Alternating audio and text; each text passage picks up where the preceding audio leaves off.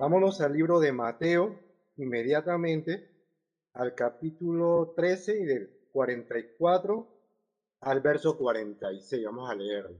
Mateo 13, del 44 hasta el 46. Vamos a leer la parábola. Y luego trataremos el tema sobre ella, sobre la parábola del tesoro escondido y a la vez la perla gran precio.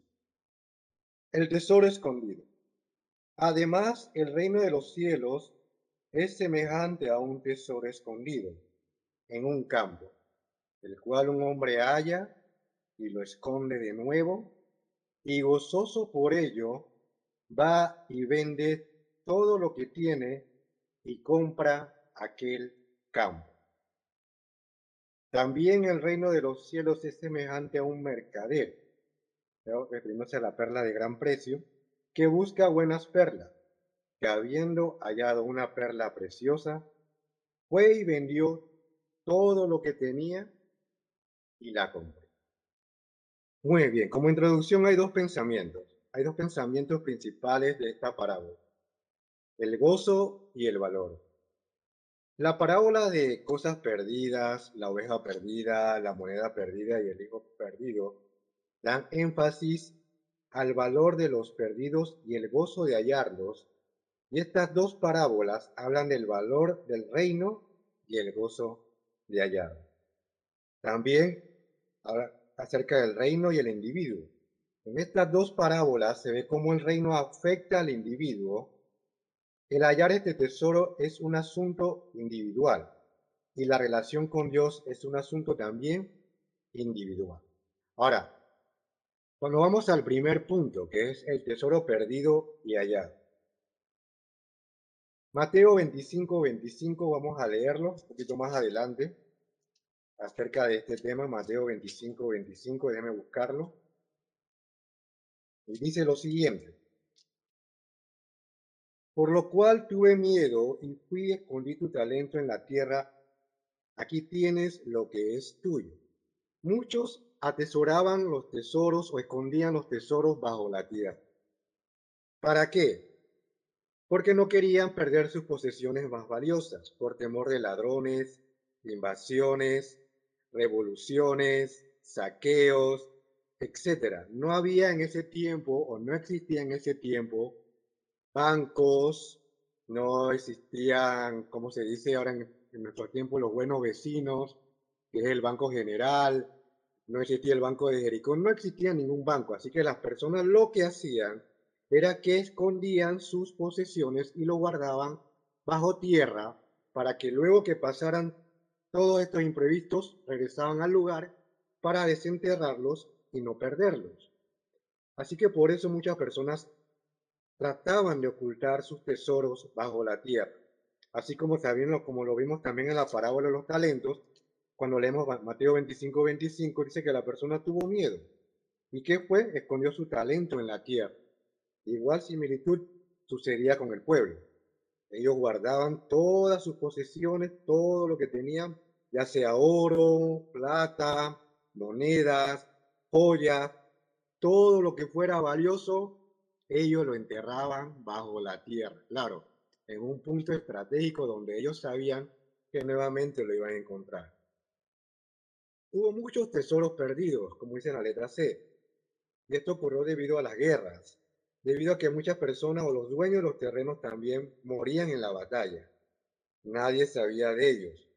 Muchas, imagino que muchas viudas sufrieron miseria sin saber que en sus propiedades habían tesoros escondidos.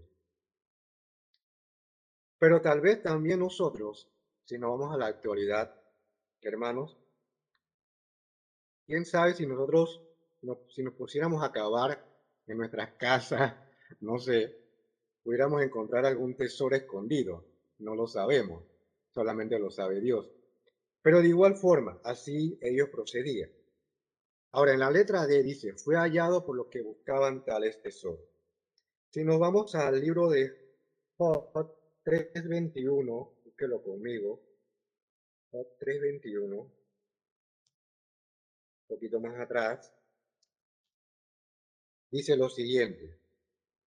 El que espera la muerte y ella no llega, aunque la busque más, más que tesoros. Y en Proverbios 2.4, un poquito más adelante, también hace una referencia sobre esto, Proverbios 2.4. Le dice lo siguiente. Ok, ya estoy bien. Dice, y así como la plata la buscares y la escudriñarás como como a tesoros. O tal vez más comúnmente dice, fue hallado por los que trabajaban la tierra. Muchos tesoros fueron hallados por los que trabajaban la tierra. Pero en ese tiempo, según había estudiado la ley judaica, o la ley judaica tradicional, era de que las personas que encontraban o descubrían esos tesoros eran, eran de su propiedad. O sea, si, si Tales hallazgos que encontraran estas personas le pertenecían a la persona que lo encontró, según la ley judaica, en ese tiempo. Así que hermanos, en ese punto es interesante ver cómo estas personas procedían con lo que es, son los tesoros. Eso me hace recordar hasta las películas, cuando hablan sobre las películas como la de Piratas del Caribe, cuando estos grandes hombres se tiraban a, navegar y a buscar tesoros en el mar, claro, guiados por un mapa, ¿no? Así de igual forma estas personas procedían. Trataban de buscar sus tesoros o hallar sus tesoros, tal como lo menciona en esta parábola. Ahora, vámonos a un segundo punto, es el Evangelio es un verdadero tesoro. Esto nada más fue como referencia acerca del tema. Pero no vamos al segundo punto. El, Evangelio es un verdadero tesoro. La riqueza. Para ustedes, ¿qué es un verdadero tesoro? Para nosotros, ¿qué realmente debe ser un verdadero tesoro?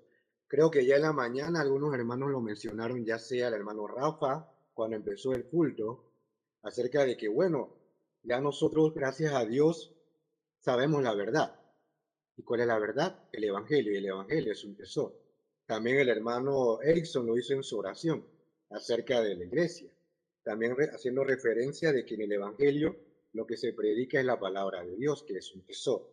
Ahora, las riquezas. En una sola carta, en el libro de Efesios, hallamos la palabra riqueza cuatro veces.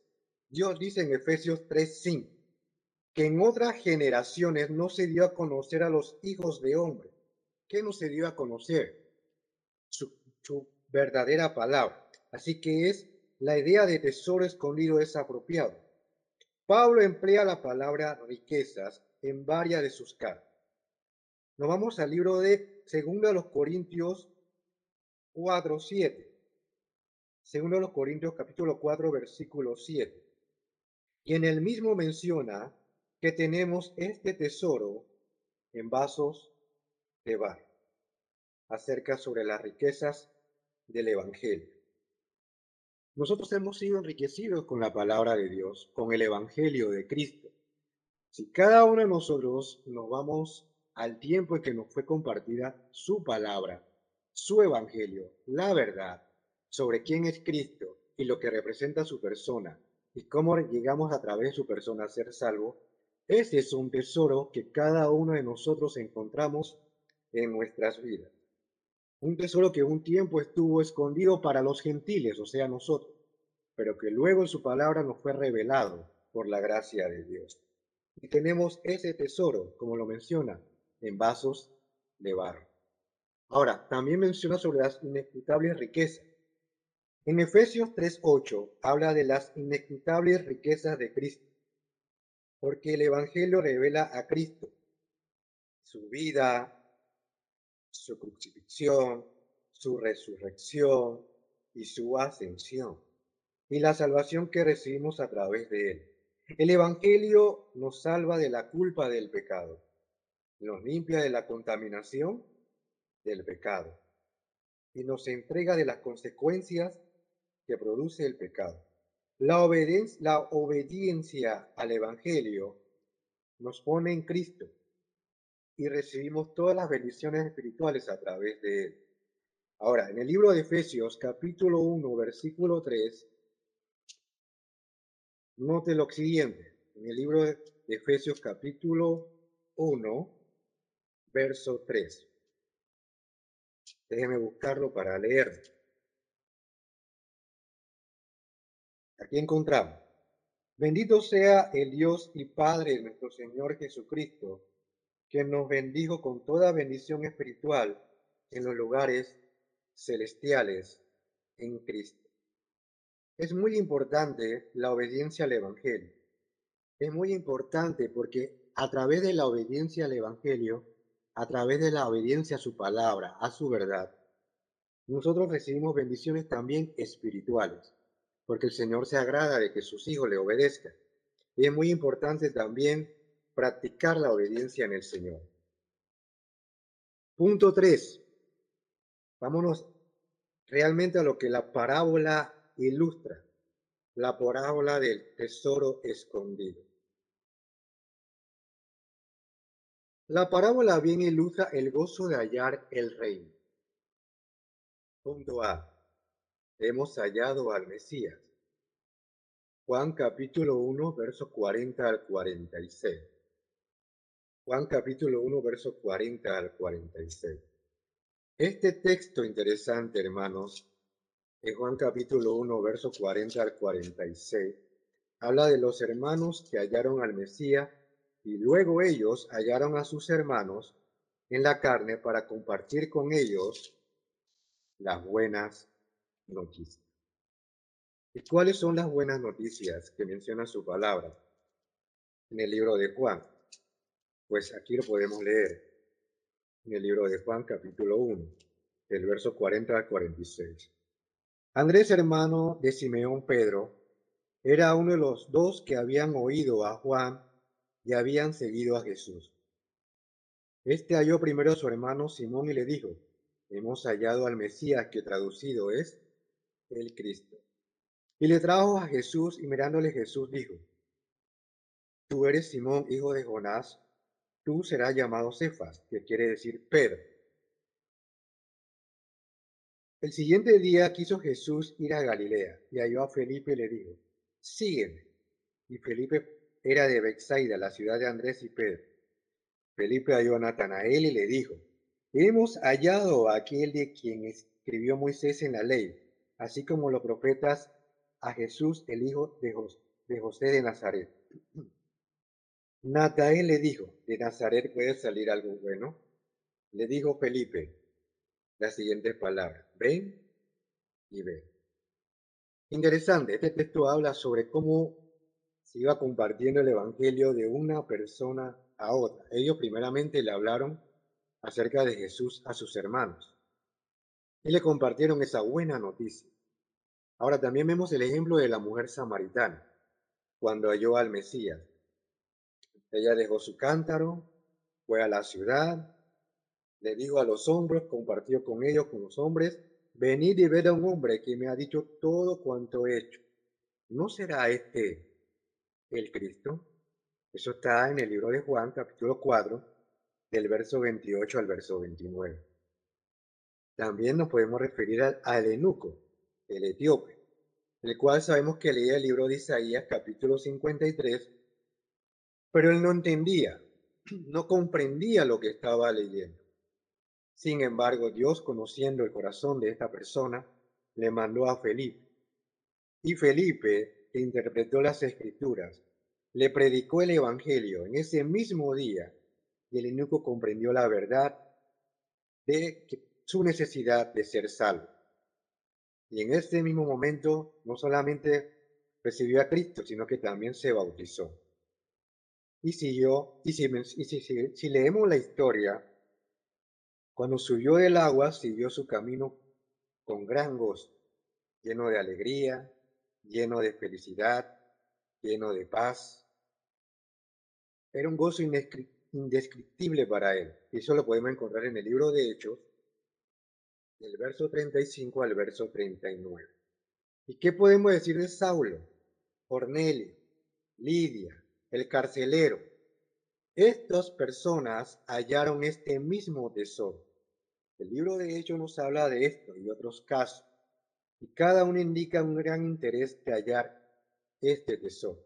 Nos podemos ir al libro de Hechos, capítulo 16, del 33 y el 34, cuando el carcelero y toda su casa fueron bautizados en aquella misma hora de la noche, o sea, medianoche, y llevando a su casa le puso la mesa, ¿verdad?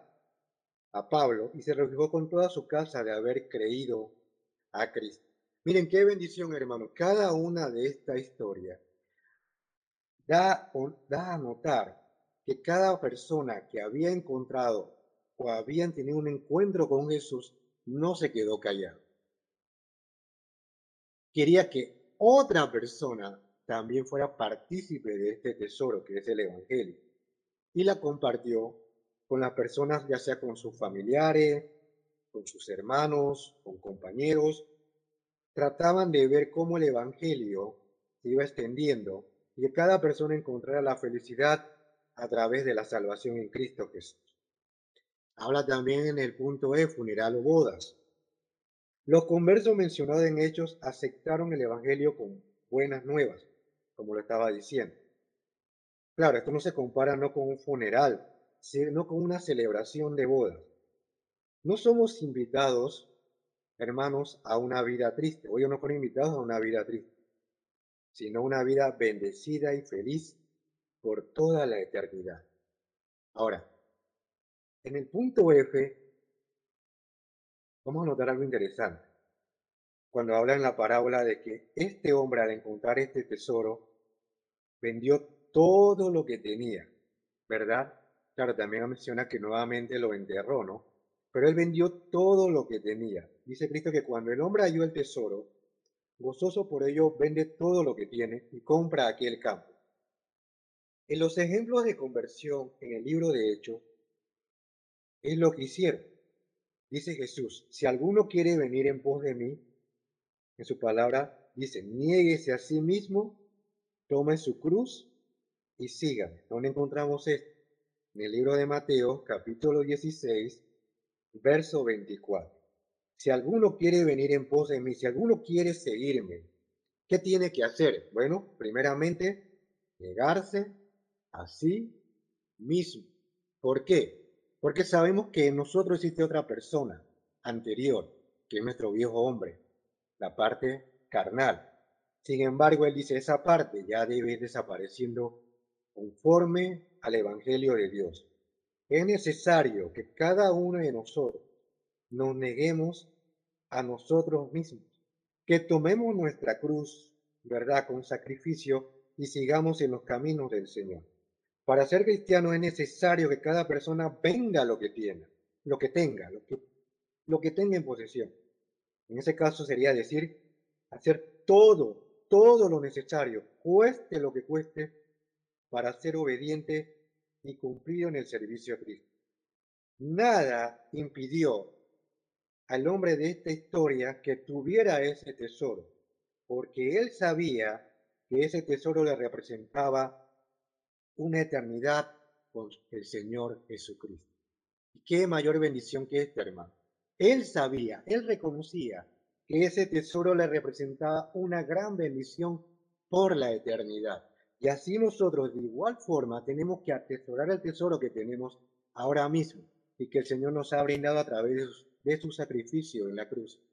Tenemos que valorar el tesoro que el Señor nos ha dado, que es la salvación. Tenemos que valorarlo cada momento, cada instante. Tenemos que realmente permanecer en ese gozo de nuestra salvación. No permitir que ninguna cosa extraña, nada, nada nos quite ese gozo, porque el Señor nos la brindó a través de su sacrificio y su sangre preciosa. Es un tesoro valioso para cada uno de nosotros. Es un tesoro que tenemos que compartir a cada persona que tengamos la oportunidad de hacerlo, porque el Señor nos la brindó a nosotros y nosotros tenemos el deber de que otra persona tenga la oportunidad de escuchar el Evangelio y encontrar el tesoro que es la vida eterna a través de Cristo Jesús por la eternidad. Ese es el tesoro que tenemos que atesorar. No son las cosas pasajeras de este mundo o lo que este mundo nos pueda brindar. No, lo que ilustra la parábola es que tenemos que valorar los verdaderos tesoros de nuestro Señor Jesucristo, que nos ha regalado, que nos ha brindado, que nos da como las manos abiertas.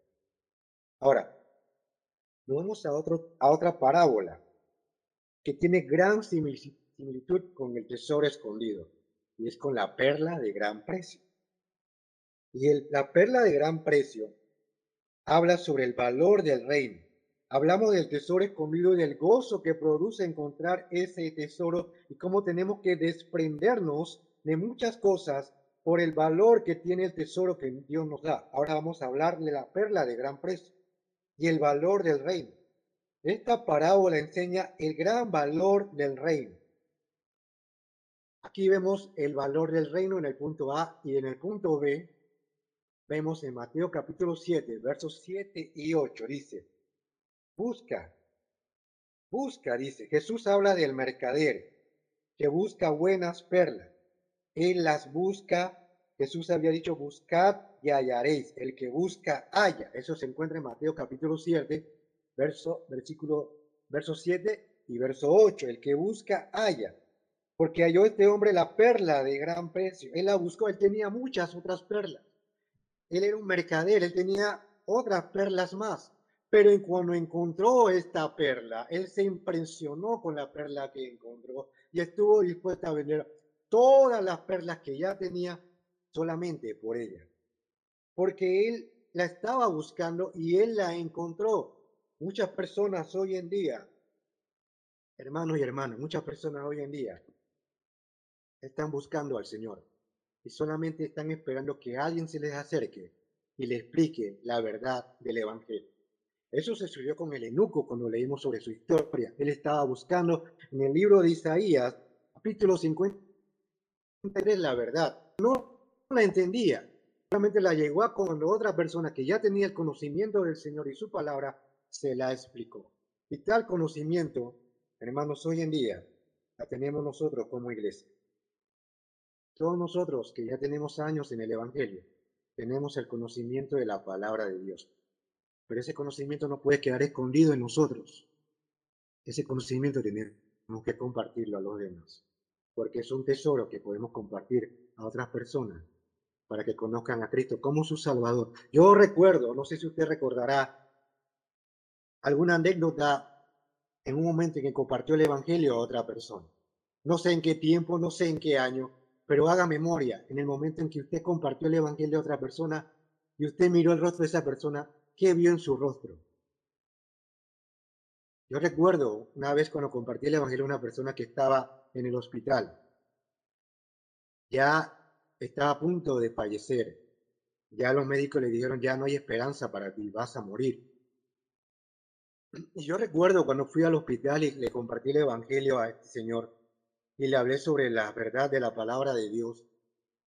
Pero lo que yo más recuerdo, hermano, yo sé que él aceptó a Cristo y tengo la fe en mi corazón de que él está en el cielo con mi Señor. Yo lo que más recuerdo de él es su rostro. Su rostro cambió.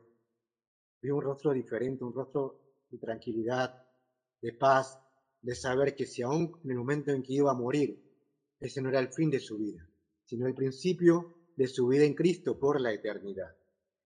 Y así nosotros tenemos que recordar, ponemos a reflexionar las veces que hemos compartido el Evangelio y cuántos rostros podemos recordar en este momento de las personas a las cuales le hemos compartido de Cristo. Haga memoria, hagamos memoria en esta mañana de qué rostro usted se puede acordar que le ha compartido el Evangelio.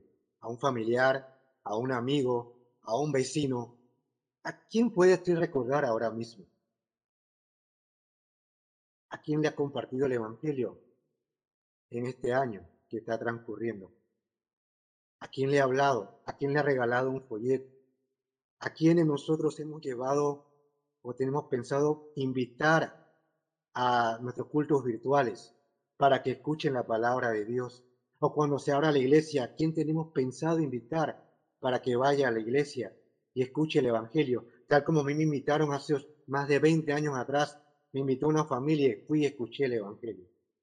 Y yo puedo recordar, hermano, yo puedo recordar el rostro mi propio rostro de cómo yo me sentí feliz de recibir a Cristo como mi único Salvador personal.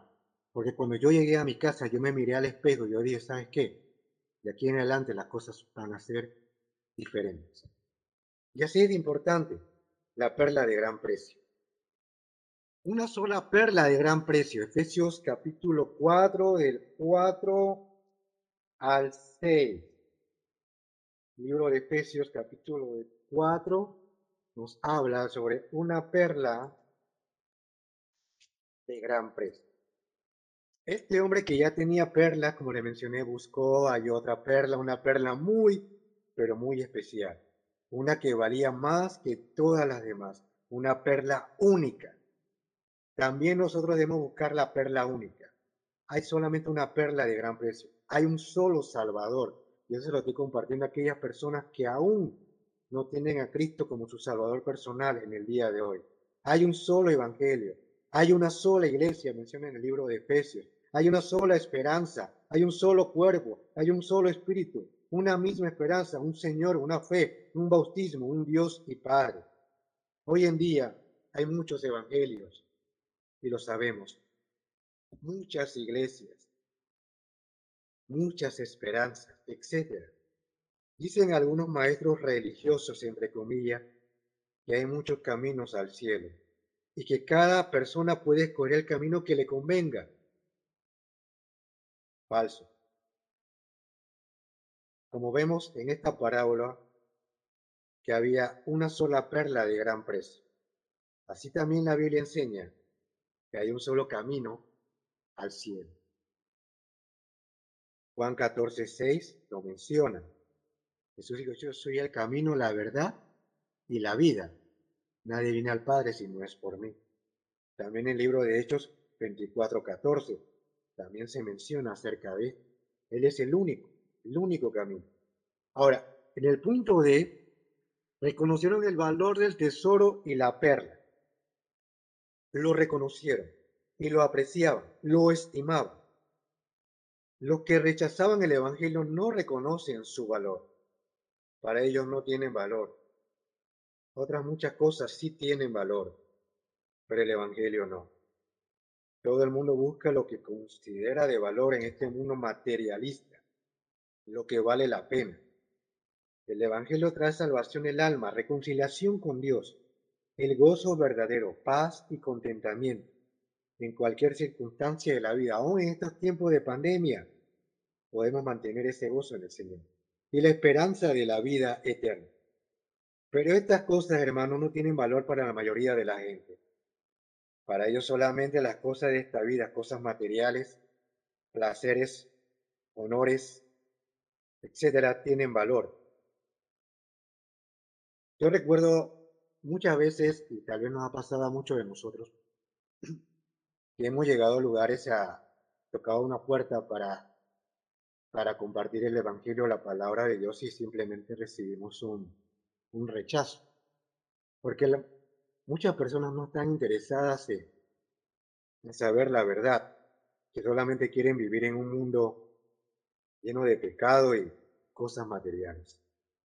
Y es triste, y es doloroso porque algunas de esas personas a las cuales queremos compartir son nuestros propios familiares, que se niegan a escuchar la palabra del Señor. Pero eso no nos debe desanimar, sino continuar orando por ellos porque Dios es un Dios maravilloso y puede dar la oportunidad, ya que en algún momento de sus vidas ellos abran su corazón a la verdad.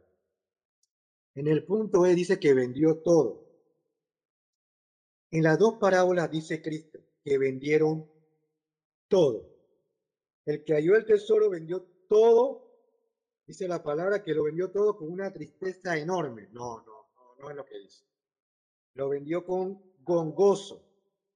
Nadie le obligó a vender todo. Lo hizo de manera voluntaria. También el que compró la perla de gran precio estaba dispuesto a venderlo todo. No lo pensaron dos veces, hermano. No se fueron a un lugar que, ay, voy a pensarlo porque, wow, tengo tantas posesiones y si me deshago de mis posesiones, ¿qué va a ser de mi vida? ¿No recuerdan ustedes la historia de un joven rico? Aquel que Jesús le dijo y habló con él y dijo, vende todo lo que tienes y sígueme. Y el joven rico dice que se fue triste y se apartó y no siguió a Jesús. ¿Por qué? Porque para él más importante eran sus posesiones materiales que los tesoros celestiales en Cristo Jesús.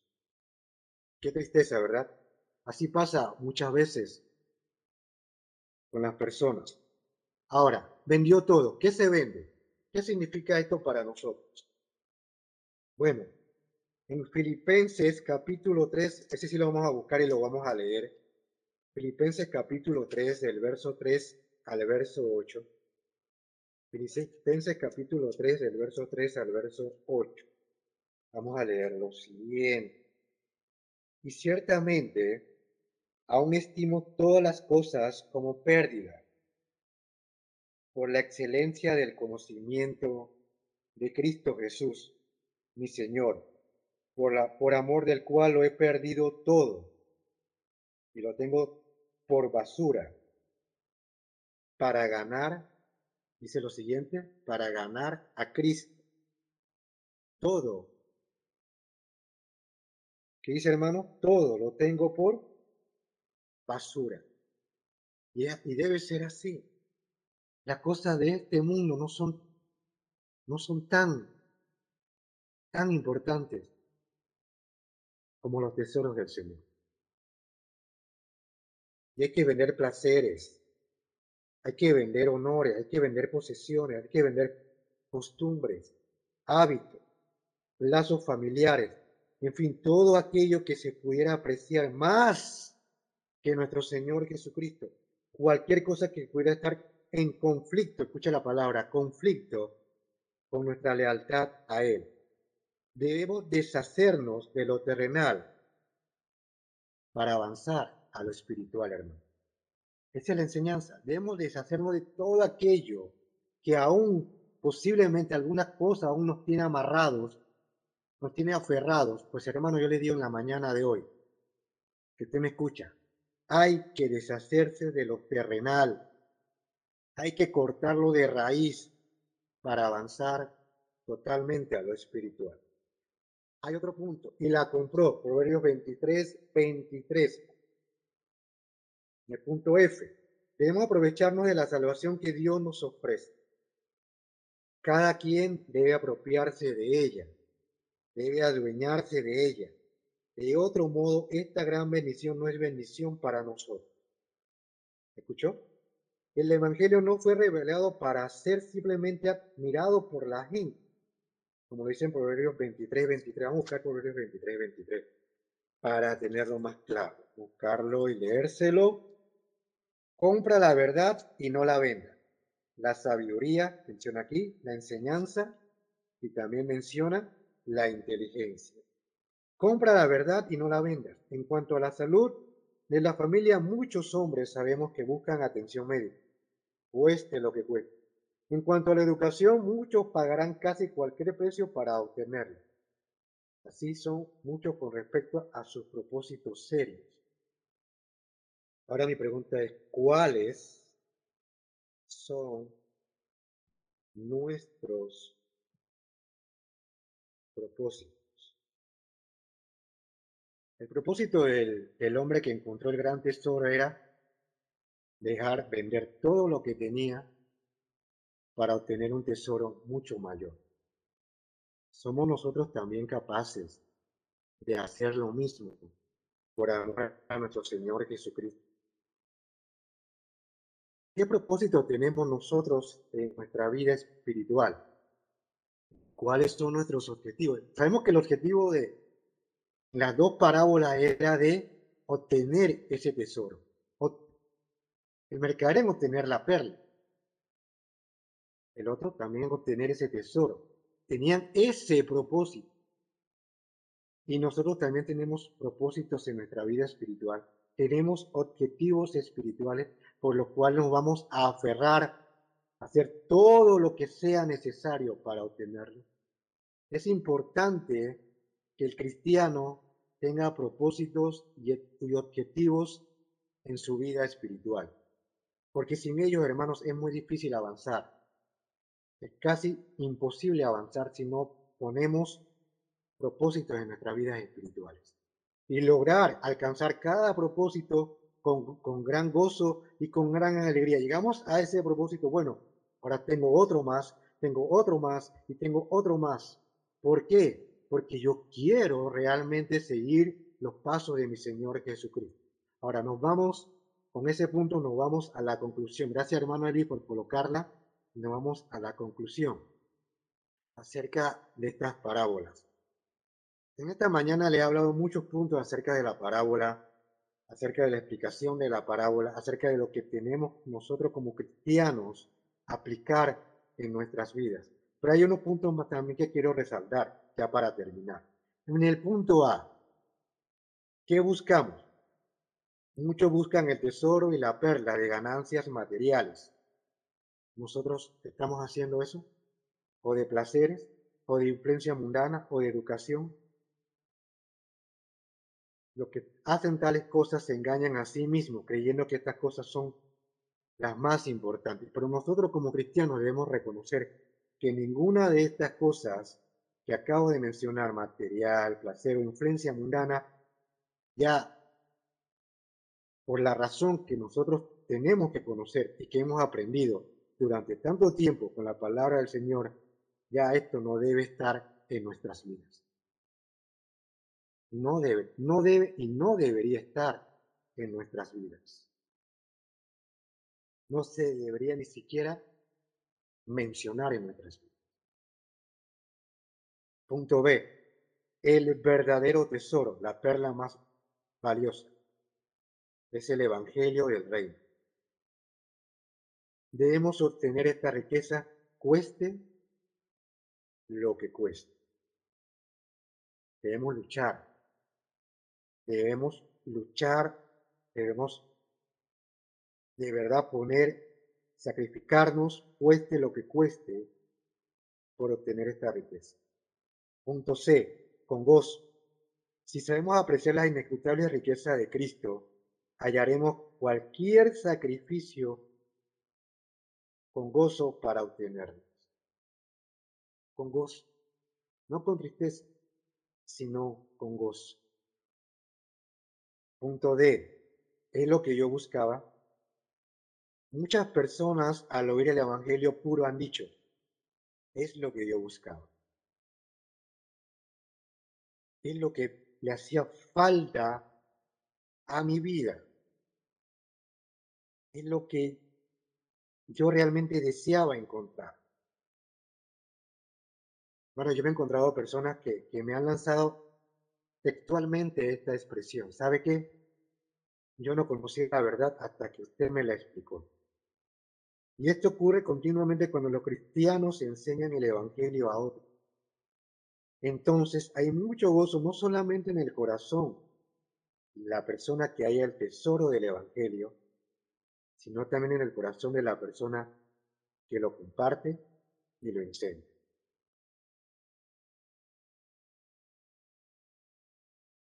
¿Sabes qué, hermano? Muchas veces nosotros queremos experimentar el gozo de nuestra salvación.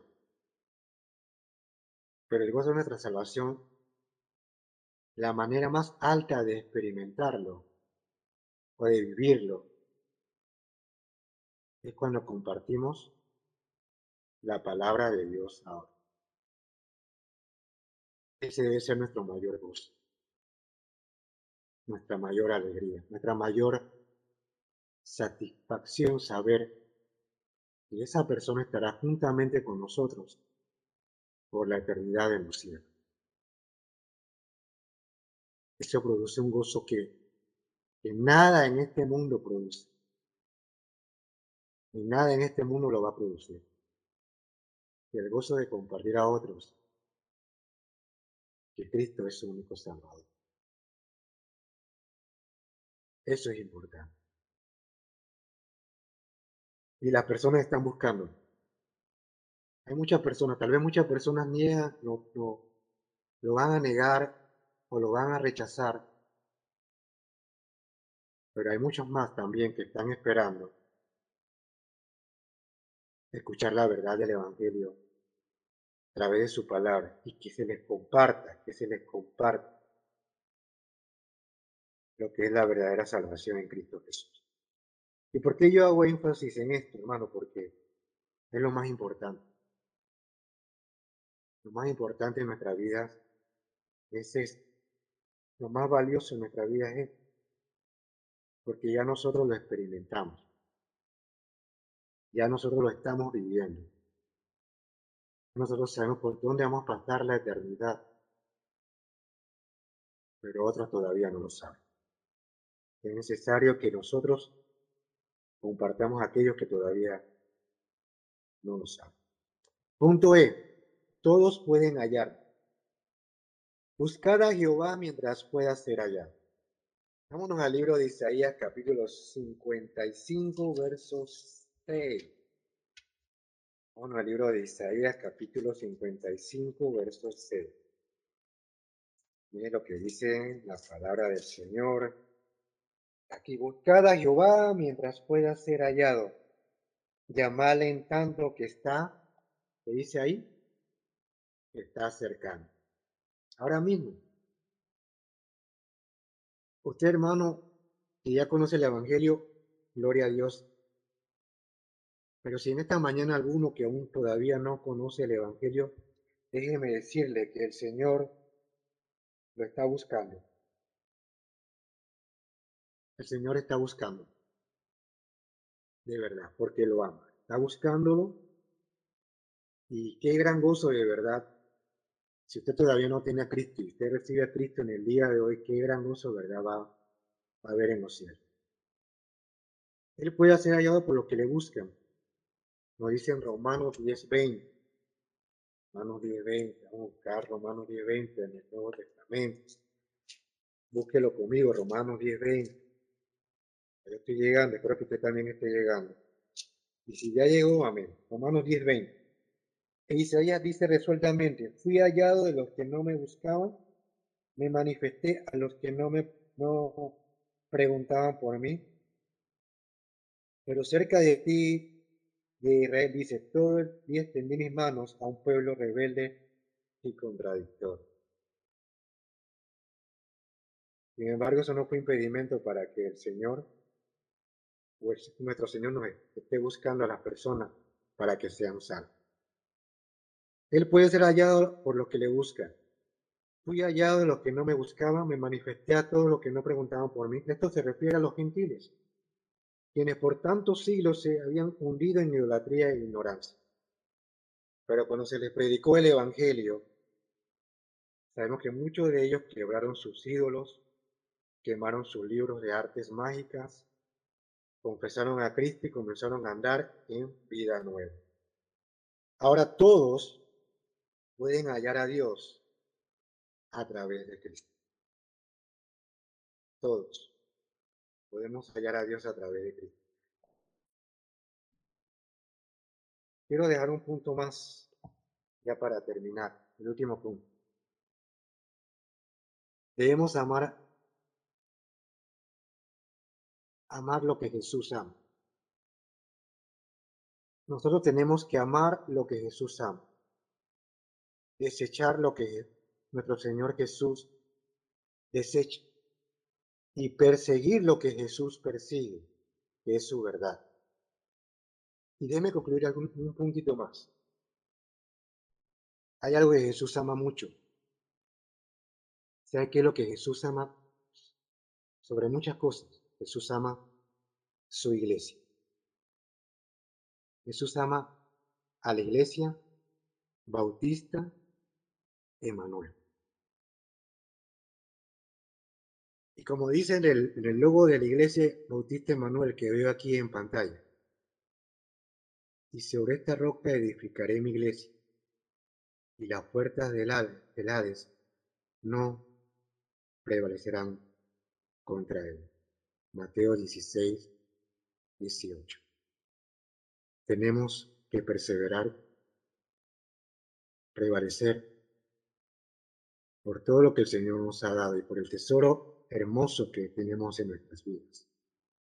Y continuar hasta que el Señor Jesús nos llame. Que Dios me los bendiga, hermanos. Gracias, hermano Alberto. Bendito Dios, gracias por estas parábolas que a pesar de que la conozcamos como una historia o aplicaciones terrenales para enseñanzas espirituales, nos brinda la oportunidad también de aplicarlo a nuestras vidas. Y en estas dos parábolas nos muestra de que ha habido un sinnúmero de beneficios y bendiciones que se obtienen a través de, eh, del trabajo fuerte, la vida esclavizante y sobre todo, Señor, el anhelo de cumplir metas no debe ser lo más importante que el de saber de que Cristo nos ama y que de igual forma como lo hizo con nosotros, desea que otros también puedan recibirlo, que otros puedan aceptarlo, de igual forma como hemos recibido gozo al escuchar el Evangelio, otros también lo necesitan, están en la misma condición, poseen otros tesoros que no desean abandonar, que no desean eliminar de sus vidas para recibir el verdadero tesoro que es Jesús muriendo por nuestros pecados.